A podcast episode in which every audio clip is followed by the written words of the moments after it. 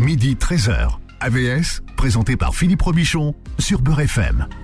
AVS pour à votre santé, bonjour et bienvenue. Je reçois aujourd'hui le, le psychiatre le plus sympa de la place de Paris. Merci Philippe. C'est pas moi qui le dis, c'est vous qui le dites. c'est dans l'argumentaire. Le professeur Laurent Carilla, vous êtes le bienvenu. Merci. Vous êtes professeur de psychiatrie, euh, addictologie depuis une vingtaine d'années, porte-parole de SOS Addiction, animateur euh, du podcast Addiction. Alors ça se prononce pas comme ça s'écrit. Il y a un cas. Hmm. C'est pour rappeler mon nom. Addiction. Ouais. Vous êtes fan des histoires de seniors. Ouais. Pourquoi? J'adore ça, les seniors. Je sais pas. J'adore. Les histoires de seniors euh, positives, euh, les, les, les comment les accompagner, euh, j'adore. Ils me font un truc, les seniors. Depuis toujours. Hein. C'est marrant parce que tout le monde euh, les ignore. Ouais, et, moi j'adore. J'adore. Ouais. J'adore. Les mamies, les papis, les histoires de mamies, de papis, des, des histoires folles, des histoires même pas folles, j'adore ça. J'adore on, ça. on pourrait faire des séries d'émissions là-dessus. C'est génial. Comment il s'appelait l'animateur qui avait fait ça Je sais pas. Qui avait invité des mamies et des, pap- des papis. C'est génial, ils ont des tas d'histoires, des tas de trucs, c'est fabuleux. Et c'est marrant, c'est au moment où ils ont tout le temps pour les raconter qu'on leur demande pas de les raconter. Ah ouais. Les médias s'en moquent contre. euh, Eh ben nous, j'interviens aussi dans Ça commence aujourd'hui sur, sur France 2 avec Faustine Bollard et euh, à chaque fois qu'il y a des trucs de seniors, je m'éclate, vraiment, vraiment. Alors, vous êtes fan de musique métal depuis 40 ans. Votre Ouais. chambre était euh, tapissée de posters de Kiss, d'Iron Maiden, de Metallica, de Scorpion, d'ACDC. Ouais.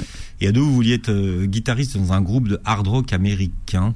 Ouais, Rat, Ça s'invente pas, hein. non, Rat. C'était un groupe qui était assez célèbre à l'époque et euh, j'avais ça me passe, ça me, les tournées. Enfin, à l'époque, on n'avait pas euh, les réseaux sociaux, on n'avait pas, on avait des magazines papier.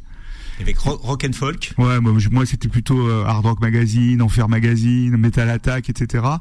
Et, euh, et puis il commençait à avoir des clips à la télé sur euh, sur M6, euh, sur MTV. Et puis c'était fabuleux. Moi, je voulais être comme eux. Hmm. Mon père m'a dit, euh, tu vas travailler d'abord. Vous, vous étiez fasciné par ces histoires de drogue, d'alcool, de Ouais. sexe et de rock and roll. déjà une une Ouais. approche de, l'addiction. Ouais, ouais, complètement. Alors, vous avez failli être euh, dentiste. Ouais. Et puis finalement, vous n'avez pas été dentiste. Non, je rencontre. euh, je fais ma première année. J'ai fait mes études à Saint-Antoine à Paris, à la faculté. Et ouais, je voulais être dentiste. Euh, et le, deuxième semestre de la première année, je rencontre un professeur qui s'appelle Charles Roux, professeur d'embryologie. Je vois un mec arriver qui est euh, charismatique. Il tient l'amphi. Il a une pédagogie de folie. J'ai dit, je vais être comme lui. Et ça a été mon modèle en disant, ben, je fais médecine. Et c'est à partir de ce moment-là que j'ai décidé de faire médecine. Votre vrai mentor, en fait, pour le coup. Bah, c'était pas un mentor, mais c'était une image, une image forte d'un homme euh, euh, bah, fabuleux. Et je l'ai, je l'ai dit et je l'ai redit, le professeur Charles Roux. En deux mots, vous avez besoin d'être passionné pour travailler, ça s'entend, et de varier vos activités. Ça, Ouais. c'est pas très français. Les Français aiment pas trop quand euh, vous avez un psychiatre qui un- hard rock, qui Ouais. fait de la télévision, Ouais. qui est un peu touche à tout. Ça, en France, on a du mal avec. Ouais. les- on aime bien mettre les, les gens dans des vous cases. avez raison parce que vous avez raison, complètement raison parce que quel que soit le milieu où je suis, au départ, euh, les gens étaient un peu, euh, notamment dans le milieu de la musique métal, où j'écris moi, j'écris, euh, j'ai écrit des textes pour un groupe euh, au début des années 2010. Enfin, j'ai écrit les textes de trois albums du groupe Satan Joker de Renaud Hanson, qui est connu pour Starmania surtout. La légende de Jimmy. c'est ça. Et quand je suis Ça, arrivé, vous. Vous, étiez, vous avez travaillé sur la légende de Jimmy, vous Non, pas du tout. Non non, non, pas, du tout. Non, non, c'est vraiment euh, les trucs de hard rock. Et, et, euh, et quand je suis arrivé dans ce milieu, ben, les gens disent, Ah, c'est qui ce mec là, ce médecin qui vient euh, euh, sur nos plates-bandes, etc. Et Il y, a, y a- y a des gens qui étaient un peu frileux. Il y en a toujours un peu, mais beaucoup moins qu'avant, parce que maintenant c'est c'est plus euh, cool. C'est, il m'appelle Dr Love, il m'appelle euh, Doc Metal, etc. Mais il y a ce truc-là. Et moi j'ai un autre modèle, parce que moi je fonctionne avec des modèles. Et mon un de mes modèles, c'est Jen Simons The Kiss. Et lui, c'est un, un- un homme polyvalent. Il fait de la musique, il fait du business. Bon voilà, moi je fais pas du business, mais voilà, moi j'aime bien euh, plein de choses. Et aujourd'hui, vous cloisonnez plus. Non, Vous assumez toutes vos passions. Bah, c'est et- depuis depuis que j'ai écrit les paroles de ce, ce groupe. Voilà, et c'est normal. On vous aime comme euh, Exactement, comme vous êtes. exactement. Bien. Vous êtes là pour présenter votre. euh, Ouais, docteur addict ou pas. voilà. Alors c'est une sorte. Il y a un point d'interrogation. Ouais. Pourquoi? Parce que c'est la première question que vous posent euh, vos patients. Ouais, c'est ça. Il y, a des patients, il y a des patients qui peuvent être addicts et venir déjà euh, pour pour leur maladie, mais il y a aussi beaucoup de gens maintenant qui viennent euh, pour s'évaluer. C'est notamment sur comme dans ce qu'il y a dans le bouquin, parce que c'est pas un bouquin d'addictologie, c'est un bouquin sur nos comportements de vie en fait et Mm. comment ils peuvent basculer justement dans des processus excessifs et dans des processus addictifs. Et il y a Mm. beaucoup de gens qui se disent Ah, putain je consomme trop ou je, je suis trop sur internet, euh, je fais trop de sexe en ligne, etc. Peut-être je suis addict. Ils vont ils vont sur internet, ils disent ah ouais je suis addict. Et donc ils vont en consultation. Et des fois ils ressortent et je leur dis ben non vous n'êtes pas addict quoi. D'ailleurs, ce, ce mot addict, il est un peu galvaudé aujourd'hui. Ouais, ouais. Tout est addiction. Ah ouais, Euh, ça me gonfle ça. Ça me gonfle. Je le dis dans le bouquin, je le dis aussi euh, dès que je passe dans les médias, euh, dès que je peux le dire aussi, même je le dis dans les conférences de prévention. L'addiction, c'est une maladie chronique. C'est comme si je vous disais, ben, t'es diabétique, toi, euh, t'es, euh, Mm. toi, t'es hyper tendu, toi, t'es asthmatique. C'est pareil. Toi, t'es addict. C'est pareil. maladie chronique. Et qu'est-ce qui relève de la pathologie de ce que vous vous appelez l'addiction positive Et là, effectivement, J'ai détourné le concept.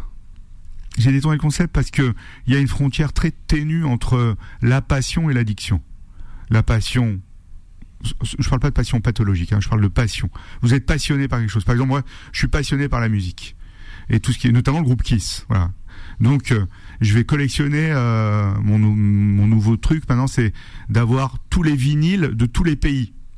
On peut dire que c'est bizarre quand même. Ouais. Mais ça fait de mal à personne, ça me fait plaisir. Hmm. Quand je vais dans une ville, j'ai un rituel pour, n'importe quoi. Je vais dans le magasin de disques local, acheter, euh, si je trouve des pièces de Kiss, je les achète. Après, j'achète pas que des vinyles, voilà, je me fais plaisir. Donc, euh, vous vous endettez pas. non. Ça, ça vous met pas en non, péril pas du financièrement. tout, ouais. pas du tout. Hmm. Ma femme peut râler de temps en temps parce qu'il y a beaucoup de vinyles, mais il y a que ça, mais il n'y a pas de problème. Donc l'addiction positive, c'est quoi? J'ai pris les symptômes de l'addiction et j'ai vu si on pouvait pas les utiliser justement. Hmm. Et bah, l'envie irrésistible de s'acheter un truc, c'est un symptôme fort d'addiction normalement. Isolé, ça fait pas de mal. Avoir envie, être un peu en manque, euh, avoir des émotions positives, se récompenser, il n'y a pas de problème. Et ça, Hmm. c'est des symptômes. Non, c'était c'était le fait d'accoler le mot Ouais. positif à, Ouais, addiction, parce que addiction c'est a priori négatif. C'est pour ça que j'ai mis positif. En quoi notre société est-elle addictogène ou elle n'est pas plus qu'avant? Elle est plus qu'avant parce que tout va très vite. On a tout tout de suite. On euh, il y a tout partout. Euh, ça touche euh, des enfants aux seniors. Internet, c'est une mine d'infos, de fausses infos, une mine de conneries et une mine de belles choses. Et donc on est obligé. Et, et on, on- les réseaux sociaux font que ça modèle un peu les choses, quoi. C'est-à-dire qu'on on s'identifie un peu à tout ce qui se passe sur Internet, Hmm. sur tout va vite, toutes les infos. On nous donne plein de choses, c'est horrible, c'est super. Enfin, c'est, c'est, on est, on est sensibilisé à surconsommer en fait. Hmm. Et, les, Mais en et fait, c'est la, c'est la société de consommation qui est euh, addictogène. tout à fait. C'est la société de consommation qui est addictogène et l'environnement qui peut devenir addictogène aussi. C'est-à-dire que vous pouvez avoir toutes les substances sont disponibles, vous pouvez les acheter. Tous les comportements de base, on les a. Donc, euh, si on est un peu vulnérable, on peut basculer. Vous continuez à faire de la recherche et c'est la base. Est-ce que vous arrivez à expliquer à quel moment ça bascule?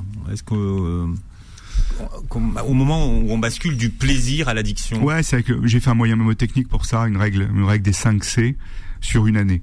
Le premier C, c'est on perd contrôle de son comportement. Premier C. Il faut avoir les 5 C pour être addict. Le deuxième C, j'ai un usage compulsif, c'est-à-dire je peux pas m'empêcher de. Le troisième C, c'est ce mot anglais, le craving, qui veut dire l'envie irrépressible, irrésistible de consommer. Vous voyez, c'est- on peut pas s'empêcher d'eux. Et c'est un marqueur très fort. Le quatrième C, c'est un usage continu, une consommation continue, chronique. Et le dernier C, c'est on a des conséquences sur notre vie, sociale, physique, psychique, cognitive. Vous voyez, tous ces éléments-là. 5 C pendant un an, on est addict. Et on n'est plus dans la passion. On n'est plus dans le plaisir parce que dans l'addiction, on consomme pour ne pas souffrir. On consomme pas pour se faire plaisir. Mhm. Donc c'est, il faut avoir ces 5 C euh, Ouais. voilà, pour Pendant un an. Hmm. Bon, pendant au moins un an. C'est pas. Ouais, Mais ça avoir- dit pas comment ça bascule. Est-ce que finalement dans, dans le cerveau Ah oui, oui. Vous, si Moi- vous moi- voulez, moi- la physiopathologie. ouais. hein. Moi, ce que je veux savoir, c'est, Ouais, bah- qu'est-ce qui se passe dans, Ah dans oui, le cerveau euh, pour qu'on, finalement on bascule dans l'addiction. Ouais. On a dans notre cerveau, on a quatre circuits. Vous, moi, vous aussi. Alors On vous a- aussi, il faut, faut- à la radio, euh, ce que vous faites, c'est pas très radiophonique parce qu'il ne voit pas. Philippe, Euh, Faudil. Faudil. L'agent Fofo. hein, Faudil, Philippe, moi, on a, on a des circuits, on a des circuits. Hmm. On a quatre circuits. Notre premier circuit, c'est le circuit de la récompense. Je vous explique après. Deuxième circuit, mémoire apprentissage. Troisième circuit, motivation. Quatrième circuit, le contrôle. Ces quatre circuits fonctionnent ensemble. Alors je m'explique maintenant. Quand vous avez faim, vous faites quoi, Philippe? Ça, moi, je, Ouais. je mange. Vous mangez. Hmm. Donc le message du premier système de récompense vous dit T'as faim, mange. D'accord? Mais vous n'êtes pas un animal, Philippe. Vous avez ce circuit de. Vous avez, vous- Je, le trouve bien ambitieux. Hein. Je- mais bon, vous avez ce circuit de mémoire et d'apprentissage qui est collé au circuit de récompense, Hmm. qui sait que depuis tout petit, quand vous avez faim, vous mangez. Vous avez appris à manger. On vous donne à manger. D'accord? Bon, ça marche ensemble. Tout troisième circuit, la motivation. La motivation, c'est j'ai faim, je mange, je vais me faire à manger, je change mon comportement. Et quatrième circuit, le contrôle. Quand j'ai fini de manger, je m'arrête. Ça, c'est situation physiologique. Hmm. C'est pareil pour boire, les rapports sexuels, être amoureux de quelqu'un. Hmm. euh, c'est-à-dire quand j'ai quand euh, j'ai fini, je m'arrête. voilà, le circuit s'arrête. Tous les quatre se disent stop. Hmm. Mais quand vous êtes addict, malade, les quatre circuits fonctionnent plus ensemble. Vous avez d'un côté récompense et mémoire, motivation seule, contrôle seul. Ça veut dire quoi? Ils sont Vous plus êtes- synchronisés. Non, ça? ça veut dire quoi? Ça veut dire ouais, c'est ça. Ça veut dire que la récompense, c'est le, le premier message du cerveau quand vous consommez une drogue ou quelque chose d'addictif. Le cerveau il dit waouh, c'est super. Il a ce message-là. Lui, c'est message prends, prends de la drogue. Ah, c'est super. C'est ça le mémoire apprentissage qui est associé. Mmh, mmh. Le cerveau, il s'en fout que vous souffriez. Motivation seule, perte de motivation. Vous savez, on dit souvent, Ah, t'as pas de volonté, tout ça. Ça, c'est des conneries. La volonté, c'est un tout petit truc dans la motivation. Perte de motivation. Le contrôle est seul, perte de contrôle. Et donc, ça rejoint les 5 C que je vous disais tout à l'heure. Laurent Carilla est notre invité et on parle de Addict ou pas, son euh, livre qui vient de sortir chez Harper Collins à jusqu'à 13h sur Beurre FM. AVS revient dans un instant. Midi 13h. AVS, présenté par Philippe Robichon sur Beurre FM. Avec le professeur Laurent Carilla qui est notre invité. Vous publiez Docteur Addict ou pas, alcool, sucre, sport, écran, sexe. Déjouer les addictions et conserver le plaisir aux éditions HarperCollins. D'ailleurs, euh, le, le terme addiction est souvent mal euh, est souvent mal compris. On, on- on l'associe souvent d'ailleurs à un manque de volonté. Ouais. Mais c'est une erreur en fait. L'addiction, euh, on utilise déjà le mot addiction partout, pour tout et n'importe quoi. Dès qu'on est accroché à un truc, on est Mm. addict et tout. C'est pas tout à fait vrai. Vraiment, quand on est addict, on souffre. Les 5 C, on est malade. Euh, et euh, le manque de volonté, eh ben, ça veut rien dire en Mm. fait. Parce que si euh, on soignait les gens qu'avec leur volonté, ben, on les soignerait tous. Hein. Oui. Or, c'est pas le cas. Mais beaucoup pensent que c'est un choix. C'est On est un- addict par choix. En Non, fait. justement, parce que, euh, comme je le disais tout à l'heure, euh, Philippe, vous savez, il y a ce circuit de contrôle qui est complètement isolé, hein, qui nous contrôle tout, en fait, dans nos comportements. Et dans ce circuit de contrôle, il y a justement la préférence de choix. Et l'addiction, c'est un trouble de la préférence de choix qui est lié à cette perte de contrôle. Mhm. On n'a pas de choix, en fait. Alors, ce qui intéresse beaucoup aujourd'hui, alors les, les- les médias, les gouvernements, ce sont les addictions aux écrans. Ouais. Déjà, on dit pas addiction aux écrans. On parle d'usage problématique des écrans.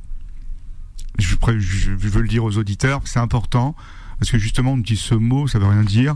Il n'y a pas suffisamment de données médicales et scientifiques pour dire qu'il y a une addiction aux écrans. D'abord, on va être addict à ce que génère l'écran.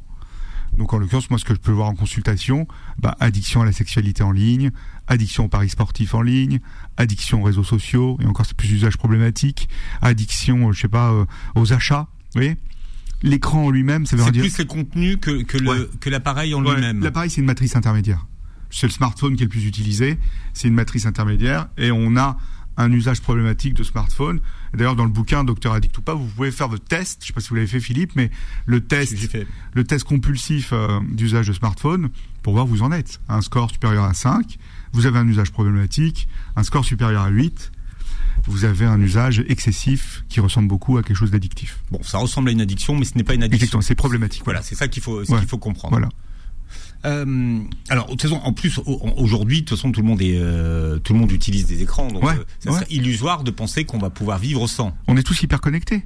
On est tous hyper connectés. Alors, c'est quoi l'hyperconnexion L'hyperconnexion, c'est vous et moi avec notre smartphone. Vous et moi, on bosse euh, devant notre écran d'ordinateur.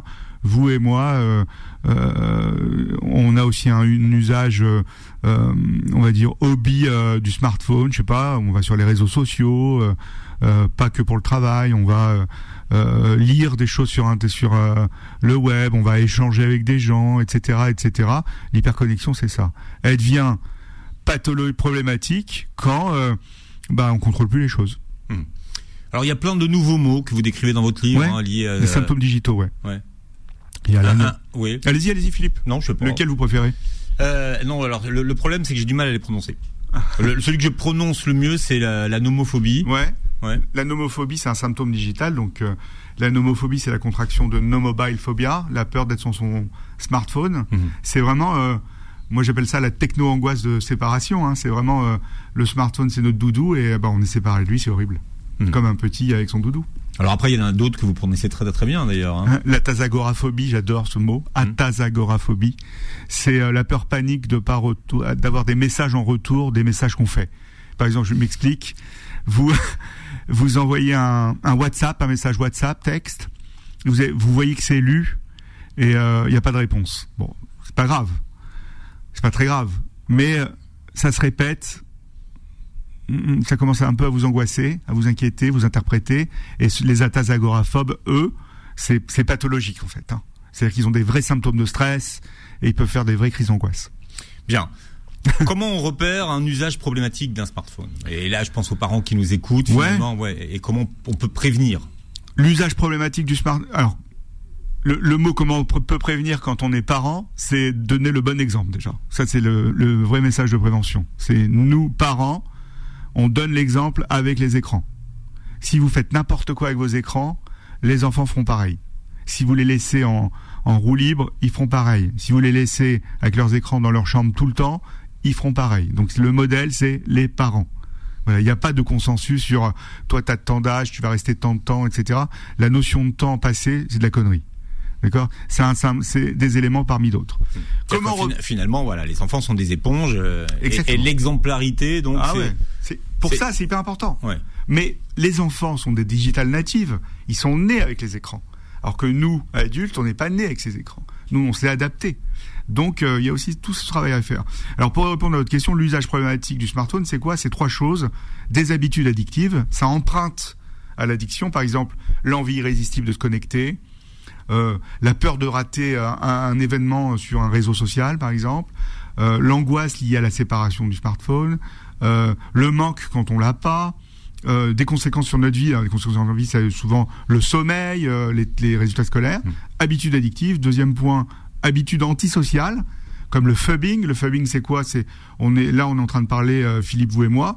Vous me parlez, moi tout d'un coup, je prends mon téléphone et je vais sur mon téléphone. Ça, c'est le fubbing. Vous en voyez partout. Mais quand c'est répété, c'est euh, antisocial. Et euh, la troisième type d'habitude, c'est les habitudes dangereuses. Habitudes dangereuses, c'est quoi? Je conduis avec mon smartphone en voiture, je réponds. je suis sur mon scooter, je réponds, je réponds aux notifications, je suis sur ma trottinette, je réponds. Il y a un risque d'accident de la route multiplié par 23 Philippe. C'est plus que l'alcool. Je comprends pas qu'il n'y ait pas plus de campagne euh, là-dessus, par contre. Ben, j'ai, ben, j'adorerais, je me bats pour. et puis le président de la République a monté un groupe. On espère qu'ils vont, ils vont faire quelque chose. Mais le, combat numéro un, non. oui, ils vont faire quelque chose. Mais le combat numéro un, c'est euh, le portable en voiture et quand vous êtes en train de, de, vous déplacer. tout à fait. Mais moi, ça me paraît euh, fou de voir que les gens ne mesurent pas à quel point c'est dangereux. C'est archi dangereux, vraiment. C'est-à-dire que c'est, il y a, vraiment une division intentionnelle quand, vous voyez, vous recevez, vous recevez, vous êtes au volant de votre voiture, vous recevez une notification, avec ou sans bruit. Vous voyez que votre smartphone change, c'est hyper, déjà le fait de détourner son regard, c'est hyper dangereux. Et on peut pas le prédire. mais on peut pas le prédire. Oui. L'attention, j'en connais même qui répondent aux SMS. Non, il faut pas faire ça. Vraiment, il faut pas le faire. Sauf si vous voulez aller voir des dieux, quoi. Ah, il faut être violent là-dessus. Euh, à mon avis, il faut, faut, faut, cartonner. L'utilisation des réseaux sociaux. Alors vous, vous distinguez le réseautage social et l'utilisation des médias sociaux. C'est quoi la différence? L'utilisation des médias sociaux, c'est surtout à viser euh, pro, à viser aussi euh, éducatif. Et réseaux sociaux, c'est tout le, c'est tout le reste en fait. C'est, c'est on est dans du, du hobby, des trucs fun, etc. Hmm. C'est plutôt ça l'idée. Bon, de toute façon, ces réseaux ont été pensés dès le départ pour nous rendre accros. Ah, complètement. Ils ont utilisé toutes les stratégies cognitives et comportementales, tous les réseaux hein, euh, qu'on connaît euh, euh, chez nos petits rats de laboratoire pour rendre accro. Mmh. Ah, ils utilisent des stratégies type euh, bah, l'expérience cocaïne et sucre de la souris, euh, le sucre va rendre plus addictif, ils savent un peu les stratégies, euh, le petit rat qui est dans un labyrinthe qui trouve son chemin avec la récompense, enfin tout est tout est médié pour pour faire sécréter de la dopamine en, réponse finale. Et chez les plus jeunes qui n'ont pas leur cerveau mature, alors là, c'est l'explosion totale. Mmh. Finalement, ce qu'il faudrait, c'est une, une éducation à l'utilisation des réseaux sociaux. Ah, il le faut de toute façon, il le faut ça. De plus en plus, c'est pas assez fait, et même il faut respecter la limite d'âge, je crois. C'est bien, mais c'est pas pour ça. Oui, d'accord. C'est pas beaucoup fait. Pourquoi vous, vous, dites que les, les, digital détox, ça sert à rien? Ça sert à rien. Ça sert à rien. Aucune preuve scientifique de l'efficacité. Aucune preuve. Moi, Philippe, je vous mets dans un endroit où il n'y a pas de réseau. Au début, ça va vous embêter. Après, vous allez dire, bon, c'est cool, j'ai pas à me prendre la tête sur les réseaux. Qu'est-ce qu'il faut faire? Qui va vous accompagner pour ça? Vous allez rester trois semaines dans un bel endroit, ok. Vous allez dépenser un peu d'argent, ok. Vous allez sortir de la digital detox, vous allez faire quoi, Philippe? Quand vous avez du réseau? Ah bah ça c'est sûr que je vais me, reconnecter. Ouais. Mais j'aurai aucune souffrance. Alors moi je suis pas le bon exemple. Non non vous n'êtes pas le bon exemple. Ben, L'immense la majorité des gens vous voulez faire une digital detox, euh, ok faites-le. Euh, allez dans un bel endroit avec votre famille et faites plutôt des smartphone break. Smartphone break c'est je décide euh, dans la journée pendant trois heures je prends pas mon smartphone. Mmh. Et ne le prenez pas à la plage ça sert à rien. Bien. comment est-ce qu'on arrive à, une, à une, une, utilisation contrôlée? Est-ce que ça on peut répondre à cette question? Oui. L'utilisation contrôlée, c'est euh, c'est euh, déjà euh, plusieurs choses. Ne pas se jeter le matin sur son téléphone, sur son smartphone. C'est un, un, exercice à faire. Ah ouais, mais souvent décaler le, smartphone, c'est le réveil. Bah, bah, c'est le réveil, il sonne, vous l'éteignez. Vous n'êtes pas obligé de voir tout ce qu'il y a derrière. Vous attendez un peu. Ça, c'est la première chose. C'est un exercice à faire. Vous essayez de reculer le moment où vous allez consulter votre smartphone. Ça, c'est le premier point. Deuxième point, c'est pas la peine de répondre à tout tout de suite. Ça, c'est un usage contrôlé. Troisième point, vous êtes de la journée au boulot. Alors, votre smartphone, ça peut être votre outil de travail, mais vous pouvez aussi, euh, je sais pas, sur des moments de break, euh, dire, ben, je prends pas mon smartphone avec moi. Pour, euh, je sais pas. Autre, point, vous allez déjeuner ou dîner. Vous n'êtes pas obligé de mettre votre portable sur la table. Autre point. Vous voyez, c'est des conseils simples. Autre point, une heure avant le coucher, vous éteignez votre smartphone. Pourquoi? Parce que les lumières du smartphone envoient un message à la mélatonine qu'on a dans le cerveau qui lui dit il fait jour. Donc vous n'allez pas vous endormir. Et plus vous êtes scotché sur l'écran la nuit, plus ben, le message que vous avez dans le cerveau, c'est euh, il fait jour, il fait jour, il fait jour, donc vous allez galérer pour dormir. Et le lendemain matin, ça va être dur de se réveiller et vous allez vous mettre en décalage de phase. Et ça, chez les ados, il y a ça. Donc, il faut vraiment prévenir les choses. Voilà, il y a plein, plein, encore plein de conseils à donner. Ce sont, des conseils très simples en plus. Hein. Mais c'est de l'entraînement. Il faut le faire. C'est comme une de l'endurance pour faire un marathon. C'est pas facile. Mmh. Vous, par exemple, vous utilisez votre téléphone combien d'heures par jour? Vous savez ça? Euh... Ah parce que vous avez vous avez quelque chose qui vous permet de, de vérifier. Ouais, je sais plus comment on fait. Ouais. Je dois l'utiliser. Ouais, je l'utilise pas mal. Là, je l'utilise pas mal pour le pour pour le taf. Et euh, moi, j'ai un usage problématique de smartphone. Je me suis testé à 7 sur 15. Dans quel test hein, dans le livre Ouais, il y a le test dans le livre. donc, faites-le et vous, vous allez vraiment savoir où vous êtes et ça va vous permettre, en fonction des réponses positives à ce questionnaire, de justement de réguler ce que vous devez faire pour que ça soit non après. Ouais, mais vous voyez ce que vous avez dit en premier. Vous avez dit ouais, mais je travaille avec. Et beaucoup, beaucoup de parents avec qui vous discutez vous disent oui, mais attends, c'est pour le boulot. Non, non, moi j'ai un usage problématique. Je le dis. Bon. J'essaie de me soigner. On vous garde quand même jusqu'à 13h. ouais, je veux bien. Voilà, en dépit de votre usage problématique. Euh, quand vous demandez aux gens s'ils ont passé un bon week-end, ils vous disent oui. Et quand vous leur demandez ce qu'ils ont fait, eh bien, qu'est-ce qu'ils ont fait? Ils ont fait l'intégrale de séries télévisées. Ah. Alors ça, quand on parle d'addiction, aujourd'hui, on verra si finalement on est addict aux séries télé ou pas. AVS revient dans un instant. Midi 13h. AVS, présenté par Philippe Robichon sur Beurre FM. Avec le professeur Laurent Carilla qui est avec nous à l'occasion de la sortie de son nouveau livre. En train de faire les tests euh, Docteur, addict ou pas, alcool, sucre, sport, écran, sexe, déjouer les addictions. Conserver le plaisir aux éditions Harper Collins.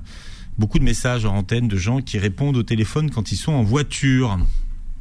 C'est le danger. Et, qui voient pas et qui voient pas le danger et qui croient qu'ils peuvent faire les deux choses en même temps. Non, risque fois 23 d'accident de la route mortel. Risque fois 23.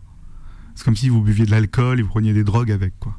En plus. Ah ouais. En plus. Non, non, vous vous rendez pas compte. Non, vous ne, quand on conduit, on conduit. On laisse, on ouais, on met, mais vaut mieux le mettre en mode euh, silencieux. Vraiment, vraiment, faites-le. Vous aurez tout le temps de répondre après. Euh, alors, Faudil Belhamri est en train de faire le test pour savoir s'il est addict, J'ai hâte de voir son score. addict au téléphone. Euh, Faudil, tu as des questions là pour savoir si tu es addict au, au Tu as pas les questions Eh, Vas-y, alors vas-y, do- donne deux, deux, trois questions pour voir.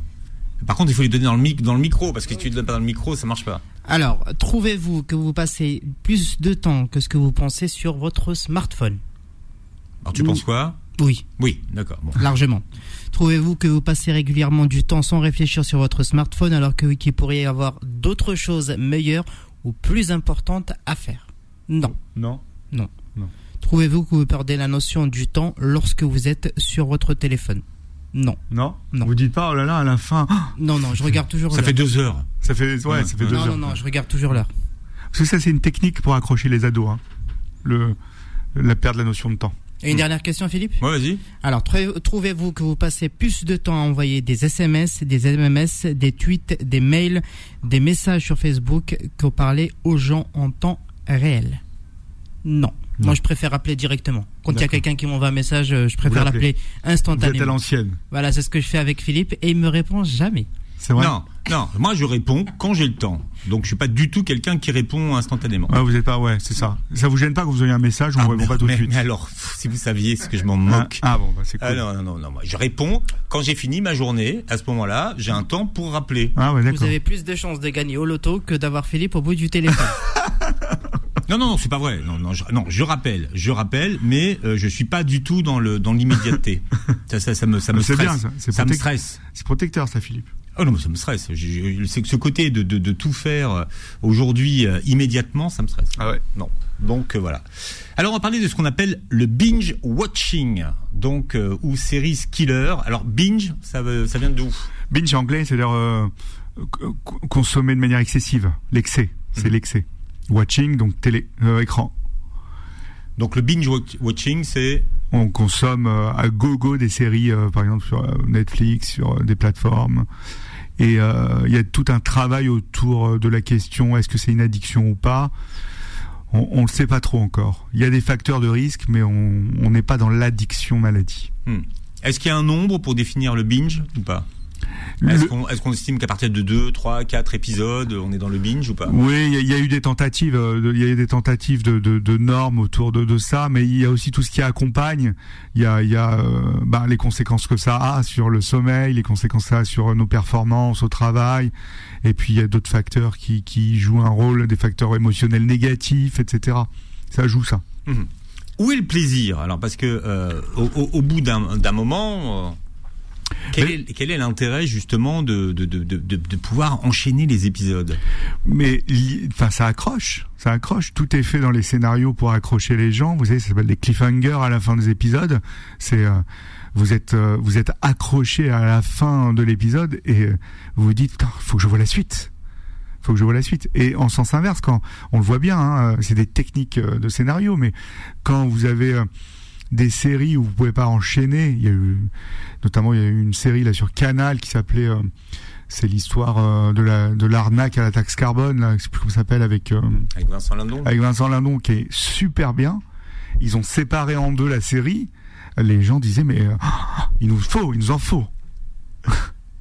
Mais comment on faisait nous quand on était jeunes? Il fallait attendre une semaine. Nous on attendait une semaine, moi j'attendais une semaine pour avoir l'épisode et, et- et ça durait 26, enfin 26 semaines ou 27 ou 28 semaines. Bah ouais, tous les dimanches, Starsky Hutch. Moi, je me rappelle, hein, chez mes parents, Starsky Hutch euh, le dimanche à 13h15, quoi. Oui. Mais c'était rituel, c'était des rituels.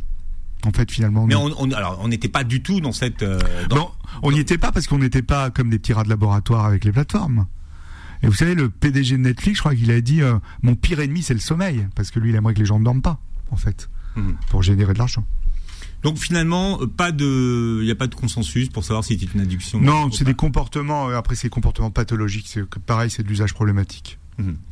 Est-ce que ça peut avoir quand même des conséquences négatives finalement sur euh, Oui, négatif, c'est si eh ben, vous dormez plus, vous travaillez mal, euh, vous vous isolez, euh, vous faites du média multitâche. Média multitâche, et vous voyez la série en même temps que vous êtes sur un autre écran. Euh, ça divise l'attention. Euh, ouais, il y a plein de choses comme ça. Ouais.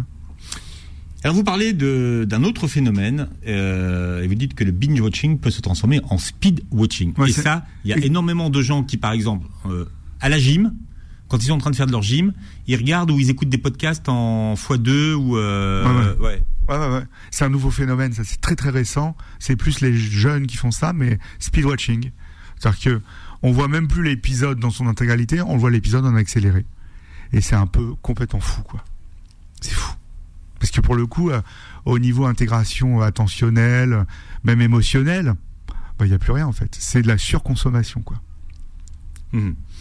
Ça a un impact sur le cerveau, le fait, par exemple, de euh, d'écouter quelque chose en, à deux fois sa vitesse normale? Est-ce que ça, ça oblige le cerveau à être dans un mode, ou alors finalement le, cerveau finit par se caler? Le cerveau finit par se caler, mais c'est vrai que euh, il faut pas habituer un cerveau non mature, c'est-à-dire avant 20 ans, euh, à, ce type de, de, procédé, parce que justement, il va avoir des difficultés à intégrer de manière vraiment attentionnelle les choses, quoi. Et euh, il faut aussi faire attention aux, aux, médias multitâches, comme je vous le disais, faire deux choses sur deux écrans différents. Parce que chez les jeunes, ça induit ce qu'on appelle, et chez les plus âgés aussi, mais chez les jeunes surtout, la pensée zapping. Et la pensée zapping, ça veut dire on n'est plus fixé. Mmh. On zappe, tac, tac. Ouais, donc ça, ça fait partie des nouveaux, des, nouveaux mouvements. Je je sais pas jusqu'à combien on peut aller. Hein, je crois la fois 2 euh. Non, mais il y en a qui le font même pas en x2. Il y en a qui, qui regardent en, d'un coup, quoi, en, glissant leurs doigts, en scrollant de manière euh, rapide les choses, quoi. Ils voient un épisode, euh, je sais pas, de 35 minutes en, en 3 minutes. Intéressant. Ouais. J'ai des patients qui font ça aussi, des patients addicts au sexe qui font ça avec des extraits de films porno sur les streaming, les sites de streaming aussi. Ils le voient en accéléré. Et quel est l'intérêt? S'exciter, euh, enfin ils sont malades. Hein. J'imagine les conséquences que ça peut avoir, mais c'est une pile du racel. Essayer de s'exciter euh, et ils n'y arrivent pas. Essayer de trouver cette, séquence euh, très excitante et ils n'y arrivent pas. Alors dans votre livre, vous répertoriez toutes les addictions d'aujourd'hui, hein, que ce soit les addictions à la chirurgie esthétique. Ouais, nos comportements. Ouais, des comportements. Est-ce qu'on arrive à savoir pourquoi finalement dans la chirurgie esthétique, par exemple, les gens ne s'arrêtent pas et bah, il s'arrête pas au moment où c'est bien. Bah, vous avez cette vulnérabilité de base, parce qu'il y a des gens qui arrivent à s'arrêter quand même là où c'est bien. Vous avez cette, vulnérabilité euh, émotionnelle, psychique, qui fait que ben on en veut toujours plus. On va, on a ce trouble un peu qu'on appelle dysmorphie corporelle, c'est-à-dire on n'est jamais satisfait par certains endroits de notre corps, et on va vouloir à tout prix, à tout prix, euh, trouver être euh, ultimement beau ou belle et euh, bah, on devient accro euh, bah, aux injections euh, de produits ou aux petites interventions chirurgicales, aux, aux augmentations mammaires, aux réductions mammaires, aux augmentations de volume de des fesses, enfin toutes les mm. stratégies et, et chez, chez, les hommes aussi, hein, ça il y en a de plus en plus. Hein. Et vous dites que c'est sans fin puisque de toute façon le cerveau n'est jamais content. Non, le cerveau lui il enregistre que ce qui est le départ quand on est vulnérable il enregistre le débat, pour tout le monde, mais on il enregistre que waouh, c'était super. Il enregistre que ça. Le cerveau, il s'en fout des conséquences. C'est la première intervention qu'il mémorise, c'est ça? Ouais, le premier truc, waouh, t'es belle. Ah ben c'était bien, t'as fait cette intervention. Je, je schématise. Hein. Et le cerveau dit ah super, t'as fait cette intervention, t'es belle quand même. Bon, après vous vous regardez, bah non, je suis pas. ça, ça change. Bon, il faut que j'aille me refaire une injection hop, ça change. Alors les chirurgiens normalement et les médecins esthétiques évaluent hein, ces, ces, ces, éléments-là, mais malheureusement il y a beaucoup de charlatans non médecins qui peuvent faire aussi euh, des interventions mhm. avec des dommages. Moi j'ai rencontré euh, des personnes, notamment dans mon podcast là, dans la dernière saison là, euh, qui nous racontent, elle s'est fait, enfin elle s'est fait défigurer quoi, le corps. Mais elle, maintenant, elle le voit ou Ah ouais, ouais, il y a eu des conséquences des conséquences d'injections dans les fesses, où elle a fait des infections, elle a eu plein d'interventions, euh, plein de bactéries. Enfin, c'était un enfer, quoi. Le sport, c'est bon pour la santé? Oui, c'est une indication de l'OMS. Hmm. Il faut faire au moins 120 minutes par semaine d'exercice physique à votre euh, rythme, ce que vous voulez, mais 120 minutes par semaine, ça vous fait du bien. C'est sur prescription médicale, mais malheureusement, chez certains, ça peut dévier. Hmm. Et ça peut devenir une addiction? Ça devient une addiction à l'exercice physique avec ce qu'on appelle la bigorexie. La Ça, c'est la maladie de ceux qui n'aiment pas les curés. non, c'est très très mauvais. très, très mauvais. La bigorexie, c'est l'inverse de l'anorexie. Vous savez, l'anorexie, vous êtes maigre, maigre, maigre, maigre. La bigorexie, c'est vous allez sculpter votre corps, en fait, avec le sport. et vous êtes jamais satisfait. Oui, là aussi, le cerveau n'est jamais content. Donc vous n'avez, vous, n'êtes jamais C'est parfait. l'image, Ouais. c'est l'image que vous renvoyez. Alors que des gens qui font beaucoup de sport peuvent être bien gaulés, ben non, ça, ils sont pas satisfaits, ils sont Mhm. malades. D'accord. Là aussi, on parle d'addiction? Ouais, addiction à l'exercice physique avec avec bigorexie. D'accord. On associe les deux mots. Et puis un autre, c'est l'orthorexie, donc Ouais, qui, fait partie des, des, troubles associés Ouais, c'est qui, pe- qui peuvent être associés. euh, ouais. L'orthorexie, c'est quelque chose, un comportement rigide, un peu ritualisé autour ben, de tout ce qu'il y a autour de l'alimentation. Parler des acheteurs compulsifs. Ouais, Est-ce que finalement, si on a les moyens, qu'on est riche, riche, riche, riche, riche, on, on est acheteur compulsif ou pas si, si, si on se met pas en danger Non, euh, c'est pas lié au contexte social en fait. C'est pas lié au Ah contexte non. social. Non, non, non. C'est euh, lié à, à la pathologie en fait. C'est-à-dire qu'on va acheter. On va acheter. Les acheteurs compulsifs, ils vont pas acheter, euh, euh, par exemple, en solde.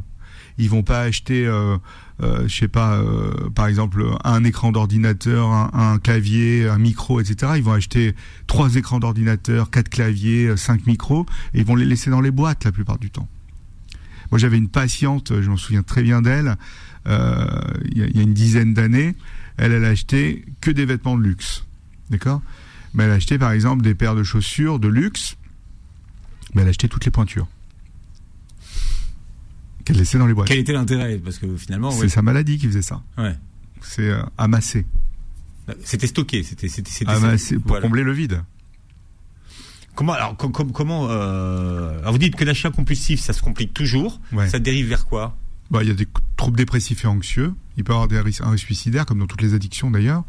Et puis il y a des, des conséquences qui peuvent être aussi euh, sociales. hein, euh, parce que l'immense majorité des acheteurs compulsifs, c'est pas des gens qui ont qui roulent sur l'or. Donc ils s'endettent, euh, ils font des arnaques, euh, ils font des crédits à la conso qui est une catastrophe. euh, ils mentent, ils volent. Enfin, vous voyez, on est dans le truc, euh, le, le cliché de- du toxicomane des années 80, mais avec les achats. Et finalement, euh, euh, Internet a renforcé Ah ouais. finalement la compulsion. Ah, ah ouais. Et en plus avec du teasing d'internet, c'est-à-dire que on vous envoie des notifs, on vous envoie des mails de relance, euh, on vous envoie même des dates anniversaires de ce que vous avez acheté. Et vous voyez, par exemple, Amazon, j'adore Amazon, mais on peut ne pas aimer Amazon, mais Amazon, il y a tout. Et, et en fait, dans Vous- Amazon... Vous voulez qu'on en parle? Non, non, non. bon, Je vous mais- trouvais sympa jusque non, non, non, mais ce que je veux vous dire, c'est que moi, j'achète mes vinyles aussi sur Amazon. Même si je préfère les vieux vinyles, moi, je privilégie les magasins de disques, les vrais. Mais c'est vrai, des fois, sur Amazon, on peut trouver des trucs.